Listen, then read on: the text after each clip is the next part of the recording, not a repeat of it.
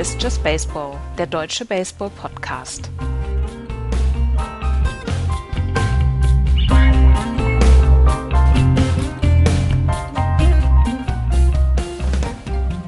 Wir sind mitten in der Offseason. Die November-Depression hat uns fest im Griff. Montags kein Baseball, dienstags kein Baseball und so geht es die ganze Woche weiter. Hallo, liebe Leute, zu einer kleinen Spezialausgabe von Just Baseball. Wir haben ein bisschen was zu besprechen und wir haben euch ja versprochen, dass wir auch noch die Gewinner unseres Tippspiels küren. Das wollen wir heute machen. Hallo Florian. Hallo. Und hi Andreas. Hallo. Wir müssen allerdings anfangen mit einer sehr, sehr traurigen Nachricht. Letzte Woche ist nämlich Ray Halliday gestorben. Was heißt letzte Woche? Äh, am Montag. Mhm. Richtig? Mhm. Ja, am Montag ist äh, Ray Halliday gestorben. 40 Roy, Jahre alt. Roy Halliday. Roy Halliday. Mhm. Was habe ich denn gesagt? Ray. Äh, Roy. So heißt er. 40 Jahre alt, hat bis äh, 2013 für die Philadelphia Phillies gepitcht, vorher für die Toronto Blue Jays über eine Dekade in der MLB gewesen. 203 Siege, ein Earned Run Average von 3,38 bei 2117 Strikeouts, achtmaliger All-Star, Cy Young Award Gewinner in der American League 2003 und in der National League 2010. Uns allen ist er noch im Gedächtnis von äh, seinem letzten Perfect Game. Und äh, ja, am Montag kam es dann zu einem tragischen Unglück, als er mit seinem Kleinflugzeug über dem Golf von Mexiko ums Leben gekommen ist. Roy Holiday hat noch am Tag vorher mit einem Little League Team trainiert. Ähm, er war äh, nach allem, was man, was man gesehen hat in seinen Tweets, stand er mitten im Leben, sehr glücklich. Und so eine Tragik ähm, passiert, die uns alle zutiefst erschüttert, Andreas. Ja, es ist tatsächlich eine sehr, sehr erschütternde Nachricht. Roy Halladay war Hobbyflieger, Hobbypilot und deswegen ähm, ist diese Geschichte dann ja auch passiert. Ähm, Augenzeugen zufolge soll er zu tief geflogen sein über dem Golf von Mexiko, aber wir sind äh, hier weit davon entfernt, in irgendeiner Weise jetzt Gründe oder was zu suchen. Auf jeden Fall gehörte er zu den größten Pitchern der Nullerjahre. Und du hast ja gerade sein, sein Perfect Game angesprochen gegen die Marlins damals 2010 hat er ein Perfect Game damals für die Phillies geworfen. Er ist von den Toronto Blue Jays dann zu den Phillies gegangen von 2010 bis 2013. Dort hat er dann auch den No-Hitter geworfen in der Postseason gegen die Cincinnati Reds. Ähm, 2011 ähm, in seinem ersten Postseason-Einsatz tatsächlich dann auch. Er hatte mit dem Blue Jays nie die Postseason erreicht, beziehungsweise nie in der Postseason gepitcht und hatte dann 2010 und 2011 erstes Perfect Game gegen die ähm, Marlins und dann 2011 gegen die ähm, Cincinnati Reds, nein, Entschuldigung, am 2010 auch am 29. Mai 2010 das Perfect Game, am 6. Oktober 2010 den No-Hitter. Der ähm, Oktober, er wurde Doc genannt, das war sein Spitzname. Der Oktober wurde bei den Phillies in Doctober umbenannt, aber er hatte nicht so mehr richtig den großen Erfolg ist dann zurückgetreten bzw. hat seine Karriere beendet und dann haben wir hier in der Sendung auch schon mal drüber gesprochen, hier im Podcast, dass er dann nochmal einen Eintagesvertrag bei den äh, Toronto Blue Jays bekommen hatte mhm. und damit dann als äh, Toronto Blue Jay zurücktreten konnte. Und ähm, das war damals die große Geste der Blue Jays. Er war eine Legende, er war eine absolute Legende für die, ähm, für die Blue Jays und es ist ein absolut großer Verlust, weil er wirklich zu den besten Pitchern der Nullerjahre gehörte und mit seinem, mit seinem Wurfstil, der mich so ein bisschen, Max Scherzer erinnert mich mit seinem Wurfstil ein bisschen an Roy Halladay. Ähm, er hat kaum Verletzungen gehabt, er war immer einer derer, die am meisten Innings auf dem Arm hatten und ähm, ja, ist eine ganz große Tragödie, ist einer der ganz großen Pitcher der letzten 15, 16 Jahre gewesen und ähm, ist wirklich eine tragische Geschichte, dass er bei diesem Flugzeugabsturz ums Leben gekommen ist. Ja, und auch ein Vorbild für viele. Also was man jetzt so liest, wie viele Pitcher sagen, ich habe ihn damals spielen oder pitchen sehen und ich wollte wie er sein. Ja. Und das, das ähm, klar ist das vom Vorbild und Sportler und hin und her, aber er schien eben jemand auch zu sein, der, der dieses auch ausfüllen konnte, der eben nicht jemand ist, der nur qua seiner Ich bin Baseball-Pitcher und habe ein Perfect Game geworfen, äh, äh, ähm, ein Vorbild war, sondern seine, seine ganze, ähm, ja, sein ganzes Sein war, war wohl sehr vorbildlich innerhalb und außerhalb des Teams. Ja. So ist das. Ähm, Roy Halladay wird im Baseball immer in Erinnerung bleiben. Er war der 20. Spieler, der ein Perfect Game geschafft hat. Ähm, wir können davon ausgehen, dass er äh, in die, in die MLB Hall of Fame äh, eintreten wird. Und ja, so richtig viel mehr fällt mir dazu jetzt auch nicht mehr ein. Nee, es ist ähm, letzten Endes ist es eine, ähm, eine tolle Erinnerung an einen großen Pitcher und wir mussten diese Nachricht natürlich mit überbringen, wenn wir hier schon einen Podcast aufnehmen. Und ähm, ja, letzten Endes, es ist eine, eine, eine traurige, eine sehr traurige Geschichte.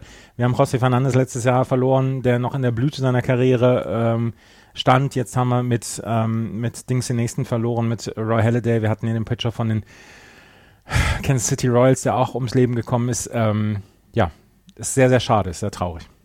Und leider ist es nicht die einzige traurige Nachricht, denn ähm, es gibt einen weiteren Todesfall, ähm, der nicht ganz die Prominenz von Roy Halladay hat, aber nicht minder tragisch ist, nämlich ähm, ein 17-jähriger Prospect der Boston Red Sox, ähm, wie heißt der, Flores? Daniel ähm, Flores heißt er. Daniel Flores, der nach einer Krebserkrankung an Komplikationen bei der Krebsbehandlung verstorben ist.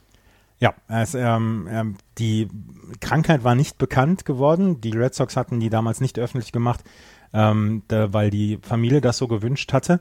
Und Daniel Flores hatte einen, äh, war ein International Signing der äh, Red Sox. Er war 17 Jahre alt und die hatten ihm einen 3,1 Millionen Dollar Vertrag gegeben und er sollte irgendwann mal der Nummer 1 Catcher der Boston Red Sox sein. Man versprach sich eine ganze Menge von ihm.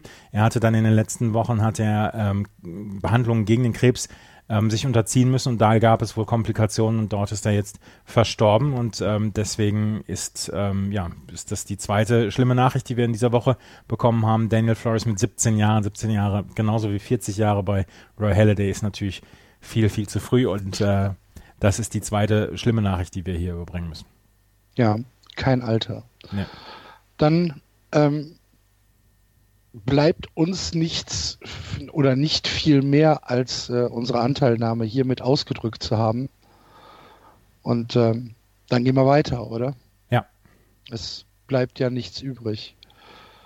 Wir haben auf äh, Twitter eine Frage bekommen, nämlich vom äh, Markus Sommer, der gefragt hat, ist es normal, schrägstrich okay, dass bis auf Hayward kein Spieler der National League bzw. American League Championship Series ein Gold Glove Gewinner ist. Wonach wird da ausgewählt? Ähm, wir können gerne mal über die äh, Gold Glove reden. reden.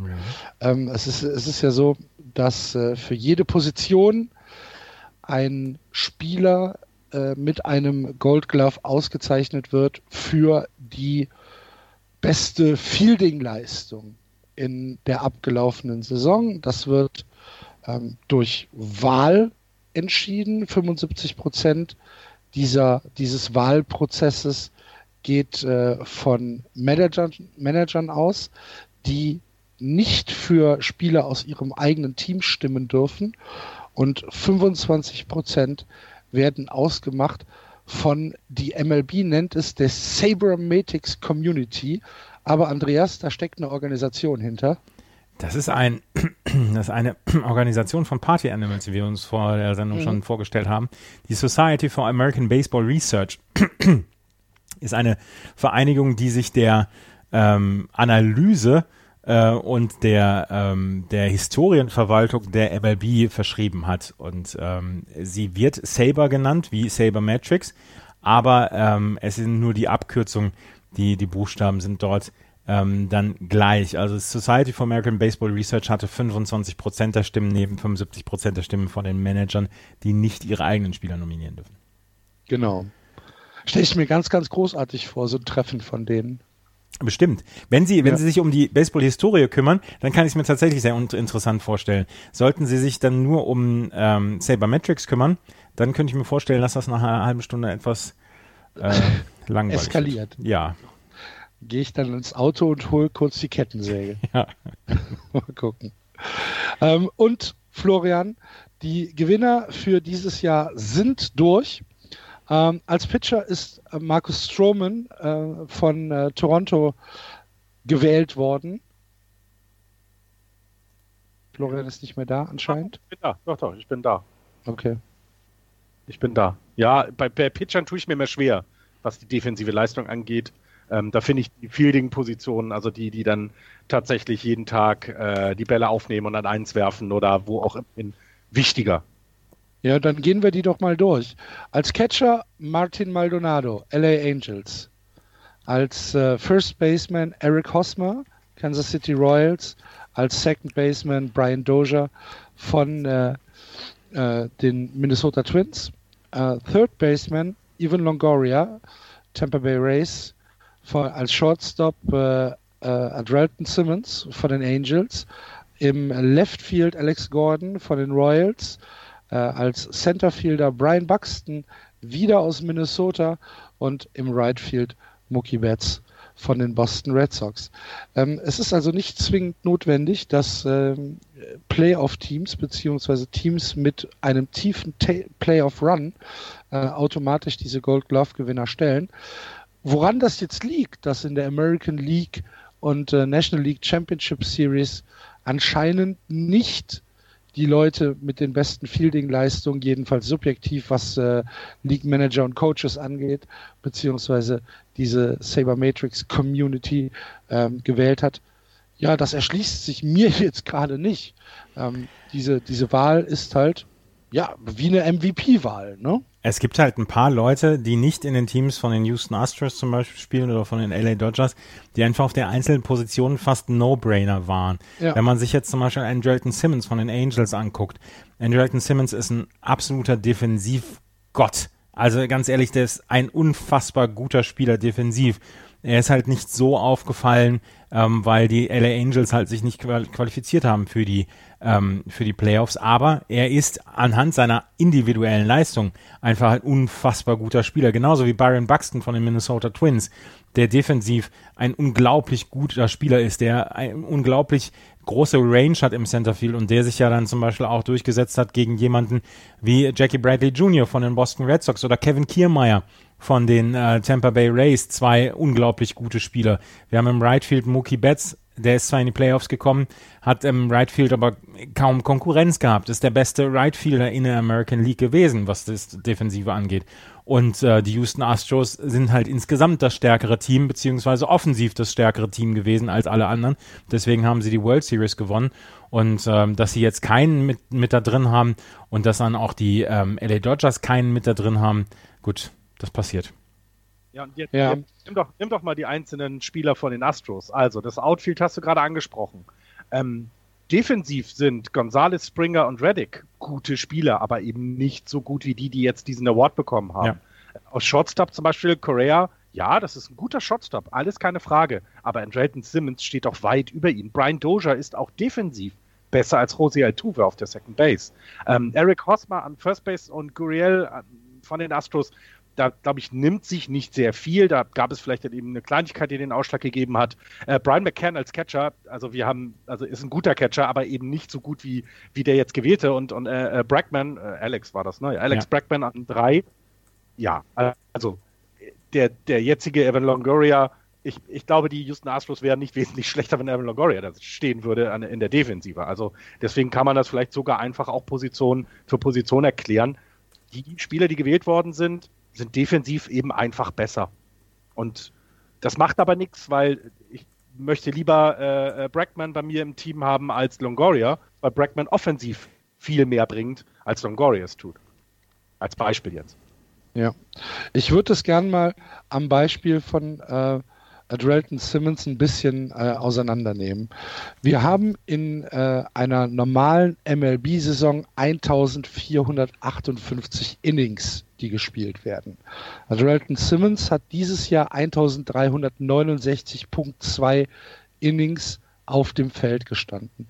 Dabei hat er 14 Errors begangen. Das bedeutet, alle 293 aus ähm, gibt es einen Error. Das ist nicht viel. 99 Double Plays hat er eingeleitet und er hat insgesamt eine Fielding Percentage von 980. Das sind ja überragende Werte. Und ähm, wie Andreas schon gesagt hat, das ist dann halt Gold Glove würdig. Genau. Ja. Und äh, es ist dieses Jahr Zufall, dass die Dodgers und die Houston Astros beide keinen Award bekommen haben. Aber du kannst es genauso in der National League dann bringen mit ähm, jemandem wie Paul Goldschmidt an der First Base oder Nolan Arenado an der Third Base. Du hast im Left Field Marcel Osuna, der bei den Miami Marlins dieses Jahr über allem stand. In der Initiate von den Atlanta Braves, der ähm, quasi alleine ein 10 Minuten Highlight Reel Video an seinen Defensivaktionen dieses Jahr bringen kann. Jason Hayward ist jahrelang schon für seine ähm, für seine Defensivqualitäten gerühmt gewesen, hat zum Beispiel zum fünften Mal dieses Jahr gewonnen und ist auch im Moment äh, seine Defensivfähigkeiten sind auch der einzige Grund, warum die Chicago Cubs nicht äh, täglich den Vertrag aufessen von ihm. Jedenfalls eine Kopie davon. Ja. Schön. Ja, lass uns, lass uns, lass uns die äh, Gold Glove-Sieger der National League doch auch mal ganz kurz durchgehen. Ja, bitte. Äh, bitte? Ja, bitte, weil natürlich hat er alle erwähnt, nur nicht den von den Giants. Das ist typisch Andreas. Der will immer nur Ärger machen. Damit habe ich. Ach, da gibt es ja einen sogar, ja. wir, gehen, wir, gehen, wir gehen die Spieler mal durch. Äh, Pitcher ist Zach Greinke ähm, von den Arizona Diamondbacks. Ähm, Catcher Tucker Barnett, Cincinnati Reds. Um, first baseman Paul Goldschmidt, Arizona. Second baseman DJ LeMahieu von uh, Colorado. Third baseman Nolan Arenado von uh, ebenfalls den Colorado Rockies. Im Left Field Marcel Osuna aus Miami. Im Center Field Ender Inkiate aus Atlanta und im Right Field Jason Hayward von den Chicago Cubs. Auch alle ähm, komplett Gold Glove würdig. Ich sag hier jetzt gar nichts. ja, das jetzt. Der, der aufmerksame Hörer, äh, dem aufmerksamen Hörer wird aufgefallen, der Shortstop fehlt. Das ist Brandon Crawford, eben von den Giants. Das dritte Mal. Von den Ugly, Ugly Giants, Florian. Ugly Giants, ja. Ähm, dritte Mal hintereinander, genau. Und ja. das fand ich jetzt tatsächlich überraschend. Ähm, wirklich hätte ich in diesem Jahr nicht äh, gedacht, weil ja die Giants wirklich unheimlich schlecht waren. Ähm, und in der National League ist sicher andere Shortstop gibt, die offensiv wesentlich besser, besser, sind. Dass sie sich wieder für ihn entschieden haben, freut mich natürlich. Ähm, aber wenn man sich anguckt, das Duo LeMahieu und Arenado ähm, von den Rockies da in diesem, an, an dieser Hot, an, an, dieser heißen Position 2B und 3B, das ist schon top. Also die haben defensiv da äh, äh, sich richtig, richtig gut was zusammengebaut. Ähm, also da, äh, da, da, ja, das, da beneidet viele äh, in der Liga beneiden sie um dieses Duo. Gerade Nolan Arenado ist schon, ist schon ein wahnsinnig guter defensiver 3B-Mann. Ja, ohne jede Frage. Ähm, das sind also die Gold Glove-Gewinner für das Jahr 2017.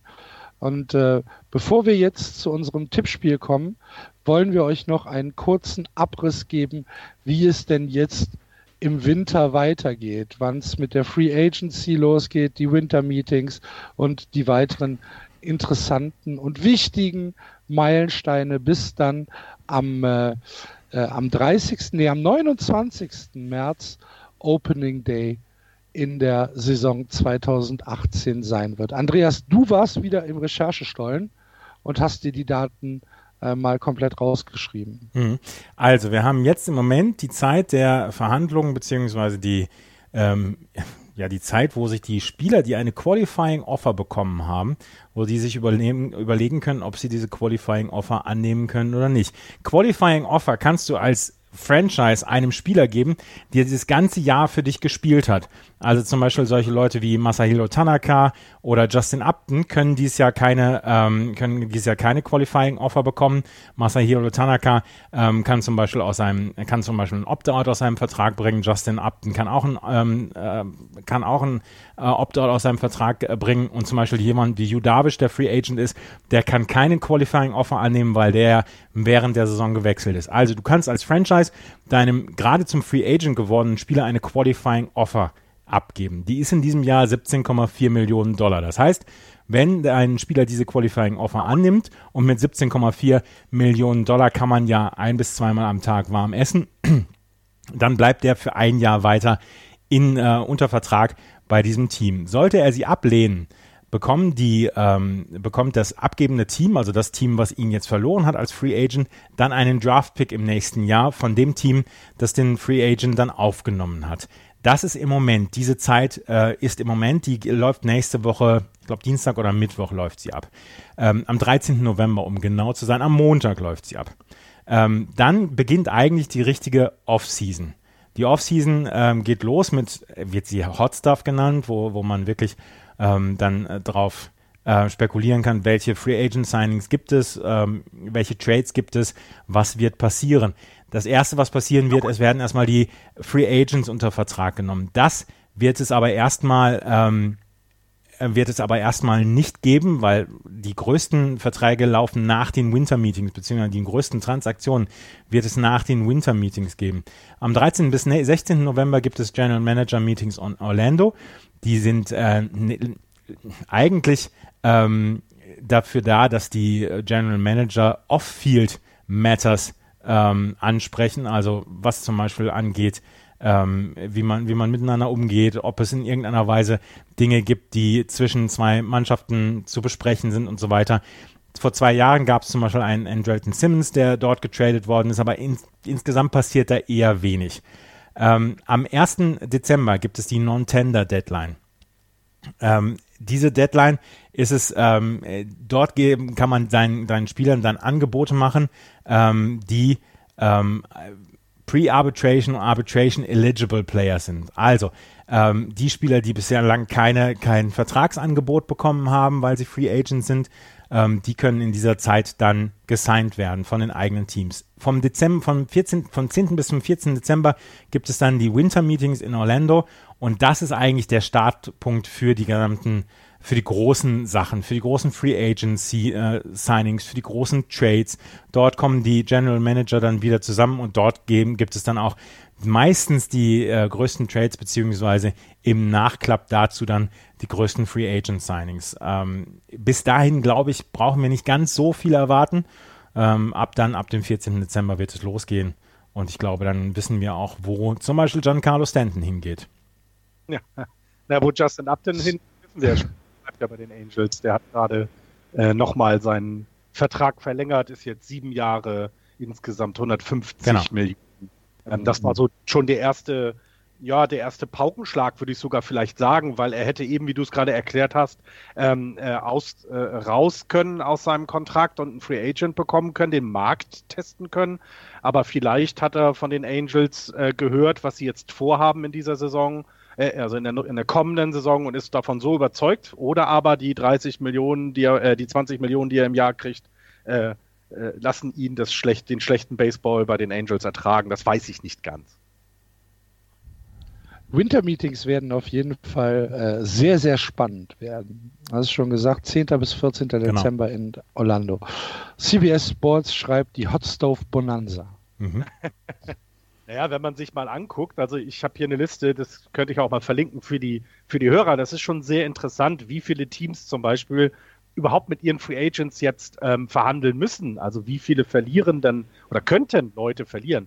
Alleine Washington hat zwölf Free Agents. Das ist eine Zahl, die finde ich sehr, sehr hoch. Wenn du dann die Angels mit elf nimmst, die Kansas City haben acht, die, also die Royals, Boston hat auch acht Free Agents. Also da ist ja einiges los auch. Also sehr viel zu tun, ähm, weil du ja eben teilweise dann ja nicht nur die Saison 2018 im Auge haben musst für Teams, die eine Win-Now-Situation haben, sondern für Teams im Rebuild musst du ja gucken, wen binden wir uns jetzt ans Bein für die nächsten zwei, drei Jahre, wenn wir wieder angreifen. Äh, ich hatte irgendwo gelesen, Cincinnati will doch in drei Jahren dann die World Series gewinnen, hat die Sports Illustrated geschrieben.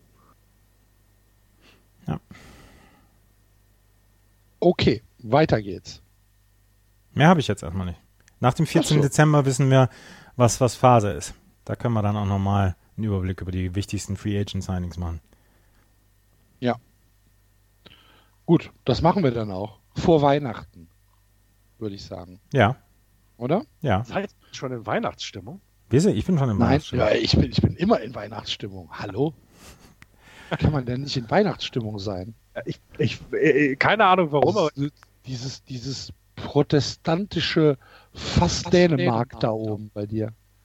hey, hey, hey, meine, meine Tochter feiert jetzt erstmal St. Martin oder St. Martin am, am St. Am, Martin. Ui. wie heißt die Groß St. Martin? Heißt die Groß St. Syntemetes heißt es. St. Martin heißt er. Bäh. protestantische Fass Dänemark? Ich komme da gleich mal runter. Okay. Ähm, ja, dann, äh, wie gesagt, vor Weihnachten melden wir uns dann bestimmt nochmal. Dann sind ja dann auch die Major Awards äh, vergeben und äh, dann sprechen wir da bestimmt nochmal drüber. Wir müssten eigentlich wieder so ein Just Baseball Award machen, oder? Ja, So für die, das, das, das schönste Spiel der Saison. ja. So ein 21 Inning 0-0. Ich, ich, hätte aber, ich hätte aber auch noch mal eine Frage zu einem, einem, einem Spieler, der, ähm, der aus Japan kommen wird, der Shohei und Otani, Ja. den, den wir auch schon angesprochen hatten. Ne? 100 Meilen Pitcher und äh, schlägt aber dann auch einen Home Run nach dem anderen.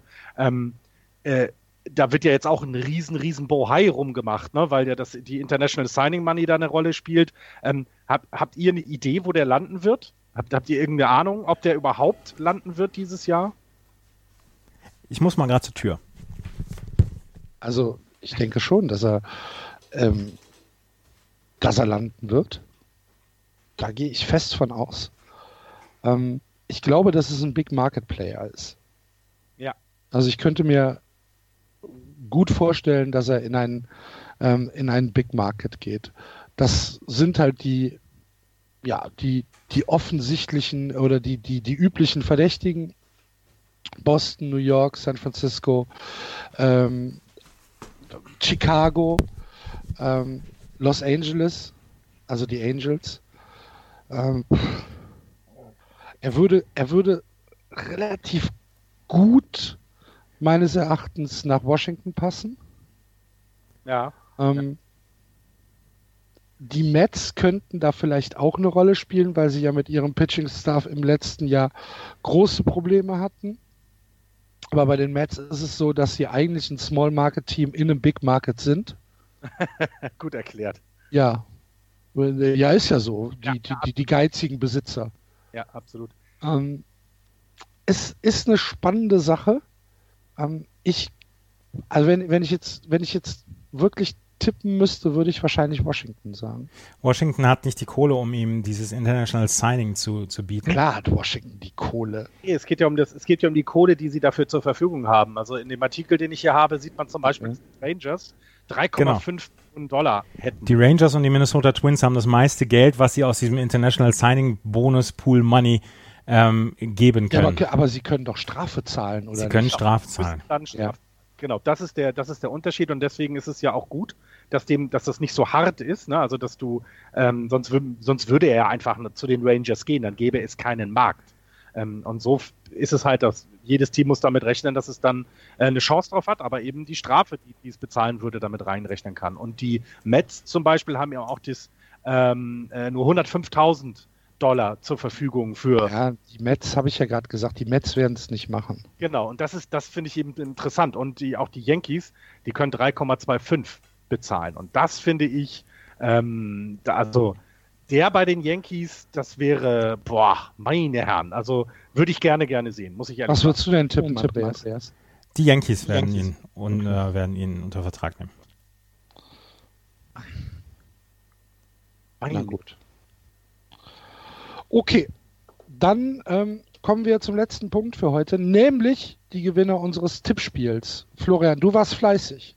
Genau, ich habe mal die Punkte zusammengerechnet und äh, es ging ja auch vor allem darum, wie die World Series oder welche Auswirkungen der Gewinn oder, oder die Teilnehmer der World Series auf den äh, schon bekannten Punktestand haben. Und ich muss euch sagen, es gibt einen, der es gewonnen hat. Der muss also wirklich jemand sein, der so viel Ahnung hat von Baseball. Halt die Fresse, du warst das. Ist auch, er ist auch gut aussehen. ich habe das Spiel gewonnen, ja. 34 Punkte habe ich Du hast, du hast tatsächlich dieses Tippspiel gewonnen. tatsächlich dieses Nicht zu fassen. leid. Ich habe halt Glück gehabt. Ähm, ich habe die Dodgers in die World Series get getippt. Ich hatte ähm, 29 Punkte ohne die World Series Tipps ähm, und habe da nochmal fünf drauf bekommen, weil, und das muss man dann auch sagen, es gibt zwei Tipper, die die ähm, Astros und Dodgers in die World Series getippt haben. Der eine ist der Jimmy, Der hatte aber vorher 19 Punkte und er endet dann bei 29, also nicht auf Platz 1. Und eine, ähm, ja, äh, eine Meldung kam noch von dem, von dem Tim Schweigel, ähm, die kam per Mail, äh, die, der hatte nicht an der Umfrage teilgenommen und der hatte sich danach per Mail gemeldet. Die hatte ich immer in den vorherigen Auswertungen äh, vergessen. Ähm, der hatte auch äh, die, die Astros gegen die Dodgers in den World Series und hat sich somit mit äh, 32 Punkten auf Platz 2 katapultiert. Wann, wann kam denn die Mail? Äh, die, War da die World Series schon dran? Ja, nee, die kam kurz nach dem Tipp, kurz nachdem Okay. das Okay. eigentlich geschlossen war. Und da hattest du mir die weitergeleitet, hast gesagt, komm, den können wir doch noch mit reinnehmen. Und da habe ich gesagt, Okay. ja können wir. Ähm, wir haben aber zwei Sieger sozusagen. Also es ist nicht nur einer dann, äh, der äh, einen Preis be bekommen kann, sondern auch MacPies 2005 hat 32 Punkte erreicht. Das heißt, wir haben einen geteilten ersten Platz, wenn man so will, ähm, für die Preise, die äh, ähm, Andreas vorbereitet hat.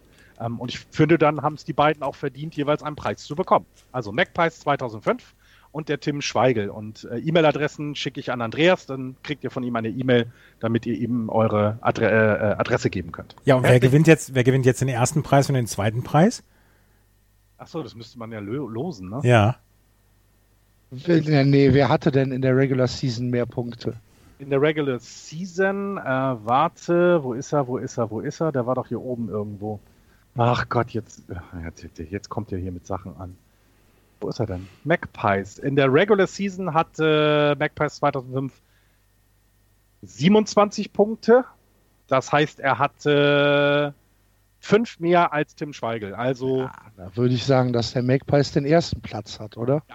Finde ich eine gute Lösung. Der gewinnt auf jeden Fall das Buch von James Kaplan, The Plan, Epstein, Madden and the Audacious Blueprint for a Cubs Dynasty. Habe ich im Urlaub gelesen, das Buch.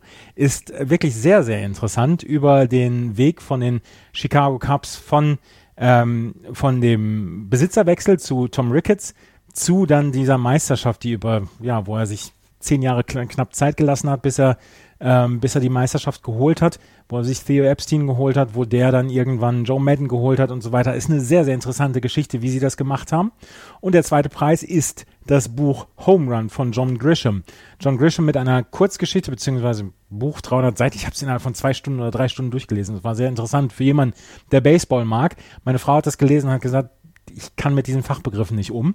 Also für jemanden, der Baseball mag, ist das ein sehr interessantes Buch. John Grisham Home Run, eine Geschichte über einen ähm, Pitcher äh, oder beziehungsweise über ein, ein unglaubliches Talent, was durch einen, durch einen Fastball an die Stirn dann seine Karriere beenden muss. Ist eine erfundene Geschichte, eine, also, ne, ist Trivialliteratur, aber ist ein sehr schönes Buch. Das ist der zweite Preis. Gut. Klingt sehr gut. Und äh, noch aufzulösen, Axel, du hast 24 Punkte gemacht, was also auch absolut hervorragend ist. Äh, damit 30. aber eben nicht weiter. Und Andreas ist leider letzter geworden in unserer Reihe. Äh, 21 Punkte nur. Ich glaube, du sollst dann, äh, solltest dann aufhören. Oder vielleicht mehr Giants Baseball gucken, dann wirst du besser. So, vielleicht so gut wie ich. Willst du mal die Klappe halten? Wie viel da bin ich denn geworden? 52. Ja, 52. Ist doch ein guter Das Platz. ist Mittelfeld. Ich bin trotzdem wertvolles Mitglied dieser Gesellschaft. Das ist richtig. Ich bin besser als ihr beide. Das reicht mir. Ich habe gegen euch Fantasy Football gewonnen. Es reicht mir alles. Ich habe diese, also ich habe diese Saison alles geschafft. Wenn die Giants schon verkacken, ich gewinne. Wo Sehr du bist, ist der Wollen Sonnenschein. wir, wollen, wir, wollen wir der roten Laterne auch noch ein Buch schicken? Ich habe ja noch immer noch äh, Neil Leffer Bücher übrig. Ja. Wer ist denn letzter geworden, Florian? Letzter äh, ist geworden Steven D.S. Hat äh, wunderbare fünf Punkte. Nein, wir, Ja. wir schicken, also wenn du jetzt noch ein Lie- ein Lieferbuch hast, schicken wir das im dritten. Da sind Ich aber zwei. Da haben Oh, wir Ballpark Fortune mit 30 Punkte und Mobutti. Ach, guck mal. Ja rein. Er hat schon eins. Ich wollte Ja, sagen, der, hat schon, kriegt das der Ballpark Fortune. Der Moritz hat schon eins. Entschuldige Moritz.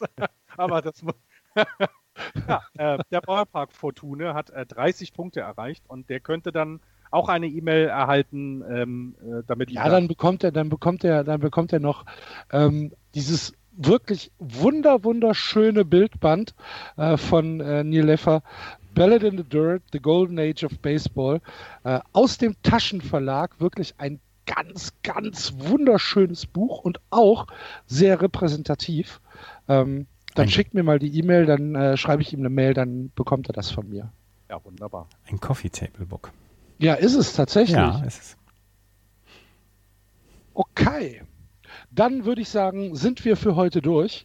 Ähm, wir haben, ich denke, das Wichtigste besprochen, was es äh, seit dem Ende der Saison im Baseball äh, zu besprechen gibt. Wir hören uns dann, wie eben versprochen, irgendwann rund um die Weihnachtstage nochmal wieder, wenn ähm, die Winter Meetings in Orlando äh, passiert sind mit den wichtigsten Entscheidungen, die dort getroffen worden sind. Und äh, dann machen wir Pause. Genau. Bis, Gute Idee. bis zu den Vorschausendungen für die neue Saison. Gut, dann vielen Dank fürs Zuhören. Ähm, zwei Sachen noch. Wir haben äh, ein paar kleine Spenden bekommen. Vielen, vielen Dank dafür. Das äh, freut uns wirklich sehr und gibt uns große, große Motivation, auch nächstes Jahr ähm, wieder für euch da zu sein. Falls ihr uns ein bisschen unterstützen wollt, es gibt auf unserem Blog justbaseball.de einen äh, Spendenbutton. Dafür scrollt ihr bitte ganz nach unten und dann äh, gibt es da einen Link, wo ihr zu, einem, äh, zu einer PayPal-Seite kommt freuen wir uns wirklich sehr drüber, ähm, damit wir die Serverkosten für nächstes Jahr vielleicht reinbekommen. Das wäre äh, ganz zauberhaft. Und äh, natürlich würden wir uns auch sehr über weitere Kommentare, Fragen, Anregungen, auch Kritik äh, freuen. Dafür gibt es die bekannten Kanäle auf äh, Twitter, auf Facebook und natürlich auch im Blog wo die Kommentarfunktion unter jedem Beitrag immer freigeschaltet ist.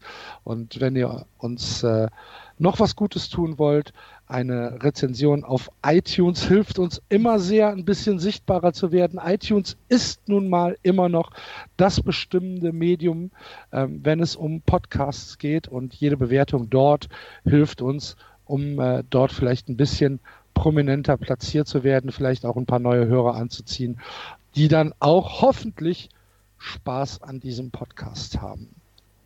Das war's von unserer Seite. Wie gesagt, bis irgendwann rund um Weihnachten. Macht's gut, Playball. Tschüss. Tschüss. Das war Just Baseball. Ihr findet uns auf justbaseball.de, bei Facebook, bei Twitter und natürlich bei iTunes.